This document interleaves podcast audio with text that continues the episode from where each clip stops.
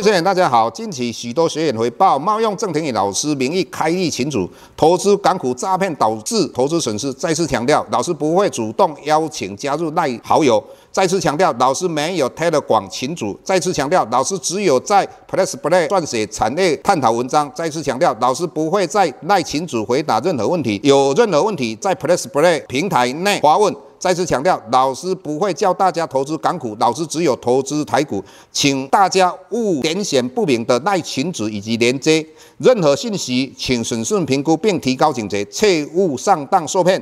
郑重呼吁，请勿盗用郑庭宇老师本人名义发文，冒用他人名义发文，以触犯伪造文书罪，请勿以身试法。接下来本周影片开始，各位大家好，又到我们本周解大盘的时间。那上个礼拜的氛围哈。那大大家都认为说，美国联准会会继续升息两码，就两次嘛。那老师一直跟各位谈到，个人的观点应该升一码，如同我们一起的话，那对股市来讲，应该是一个很大的利多，对债券也是一样很大的利多。但是我们这个礼拜我们看到美国公布出来的 CPI 在百分之三嘛，那更何况我们看到他们的鹰派的一个观点他也下台了，再加上。报纸的，也就联准会的传声筒，他还讲到说，七月份应该是最后一次的一个升息，所以上个礼拜的整个气温到这个礼拜只有短短的一个礼拜有很大的差别。你又看到美元指数它跌破了一百块嘛，那再加上台币的话，在上个礼拜之前它是贬值的幅度是非常大，而且又快。那这个礼拜的话，这两天大幅度的升值。那就有人告诉你一件事情，美国应该升息一次。那在这种状况之下，台股的话有没有机会再突破一万七千三百点？应该很快就要突破了。那面对的有机会来到一万八千点以上。再见的话，也就是说你们去买二十年公债 ETF，那老师的看法就是，应该最低点就是上个礼拜，就过去的两个礼拜，这个时点应该是一个所谓的最低点哈。那接下来我们要。探讨就是货柜三雄跟 AI 哈，那我们看到很多媒体或是投投资的分析师在电视上谈到，他认为说现在的 AI 跟过去的货柜三雄是一样的，那这个有没有一样？老师认为有些一样，有些不一样。什么一样呢？也就是说它的人气非常的旺。那过去货柜三雄的话，好像你没有买货柜三雄就不是在投资股票。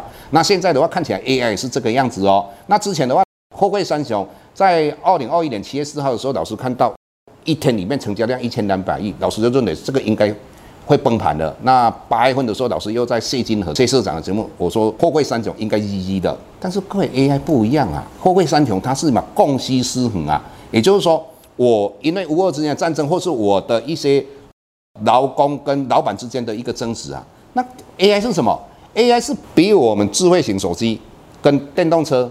来讲，它是更大的一个革命改革啊。那电动车它带动的是什么？行的方面啊。那当然行的又衍生出来一些东西嘛。那我们所谓的手机，那手机最主要是什么？让我们生活更方便。那但是 AI 的话，应用的层面是无限的广大嘛。我们举个例子啊，就像最近看到中国医药学院他们在讲到说，在使用抗生素的时候，过去可能没有办法非常精准，但是现在会更精准啊。那我们又看到。AI 的话应用在哪边？我们就以广达它做出来的一个设备等等，它应用的在广明的协作机器人。过去那个协作机器人，它可能有受到一些所谓的限制，也就它没有办法做到更精密的一个产品嘛。那就简单的讲，它只能做到零点三毫米，那零点二毫米的这些产品它就没有办法做。但是 AI 进来之后就完全改观了，所以。这个是完全一个是供需，一个是革命性的一个改革。所以 AI 以目前来讲，老师的看法，它现在只是在走出生段。那上个礼拜老师也讲到，它就如同你们要到日本，它飞机就准备要起飞而已。那到哪时候它有机会做一个比较像样的回档修正呢？应该就看 NVIDIA。NVIDIA 的话，以目前它是创历史的新高，当然它涨多的会回档嘛。那它回档的时候，我们这个 AI 概念股会不会跟着回档？应该是会的。那接下来，这个回档就是第二波，那第三波的话就是我们主升段。那所以整体来讲，AI 当然不是货柜三雄啊，货柜三雄只是你早上起来把货柜东西放在船，船的话到傍晚它又把它卸下来。那 AI 是颠覆我们所有的思维跟会影响到我们未来的人生很大的一个变革。那至于我在这种产业以及我们看到的苹果这些产业，到底有哪些值得我们非常去注意的？就像说工业电脑，我们有立端，我们有红宝等等这些，哪一个比较重要？我们在平台里面会跟大家分享。谢谢各位。